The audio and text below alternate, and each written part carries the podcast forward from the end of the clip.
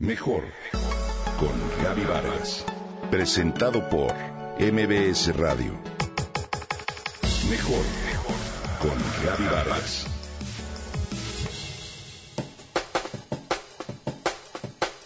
Sin importar la edad, el sexo o la ocupación, la mayoría somos víctimas de una bestia que se llama postergación.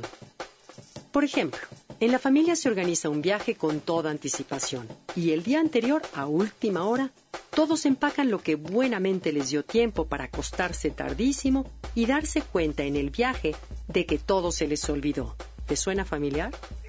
O bien, un estudiante sabe que en un mes tiene que entregar un trabajo. ¿Cuándo lo inicia? Si es previsor, dos días antes. ¿Cuántos correos se apilan como pendientes sin que les demos una solución? El posponer nuestros deberes ocasiona dos problemas. El primero es de tipo externo, que puede ir desde algo sin importancia como mandar un regalo después de la boda, o puede tener consecuencias severas como perder un empleo o poner en peligro un matrimonio. El segundo es de carácter interno. Nos invade el estrés, sentimos una ligera irritabilidad, hasta intensos autorreclamos, arrepentimiento o desesperación. Hay tres razones por las cuales posponemos las cosas. Uno, el pensamiento mágico. Con frecuencia estamos tan saturados de cosas y pendientes por realizar que siempre se queda algo en el tintero. En el fondo, subyace una ligera adicción al trabajo o a la adrenalina, a sentirnos importantes o superhéroes. Sin duda, para muchos, el estrés que da el trabajar bajo presión los motiva. Lo malo es que subestiman y juegan con lo limitado que es el tiempo y le tratan de ganar. Ahorita voy al cine y mañana tengo mi reporte listo para la junta de las 10 de la mañana. Piensan que las horas son algo que se puede extender y a las que se les puede ganar. Viven una montaña rusa de emociones para darse cuenta con frustración de que la magia no llega. La segunda es la lentitud. Hay postergadores a quienes nunca les corre prisa. Hacer una tarea les puede llevar mucho tiempo realizarla. Hay tiempo. Ahorita no tengo ganas, se dicen.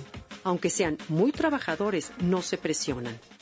Piensan que las ganas van a aparecer de manera espontánea, sin planeación alguna, hasta que, por supuesto, la fecha límite llega y sus esperanzas se convierten en ansiedad, mal humor o desesperación. Y la última es el análisis. Las personas en ocasiones decidimos postergar las cosas deliberadamente para buscar que el retraso se convierta en un aliado.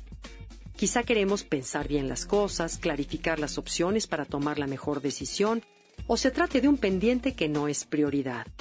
Esta es la única situación en donde el posponer es sano. La mayoría de las veces el postergar nuestros deberes puede ser una estrategia que nos protege de enfrentar algún miedo, como miedo al fracaso, al éxito, a que alguien nos controle, a separarnos de los demás o miedo a acercarnos demasiado a otros, cuando en realidad solo puede tratarse de una falta de disciplina, de organización o de flojera. ¿Cómo combatirla? Bueno, pues darnos cuenta de cómo, cuándo y en qué retrasamos algo a propósito.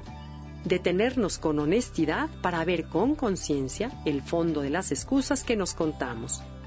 Y por último, tener compasión hacia nosotros mismos para sobreponernos a ellas. Al ganarle la batalla a esta gran bestia, obtendremos a cambio una enorme satisfacción y sentido de libertad.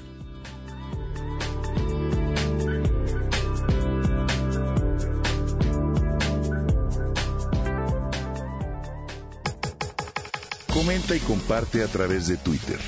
Gaby-Vargas. Gaby-Vargas. Mejor con Gaby Vargas. Presentado por MBS Radio.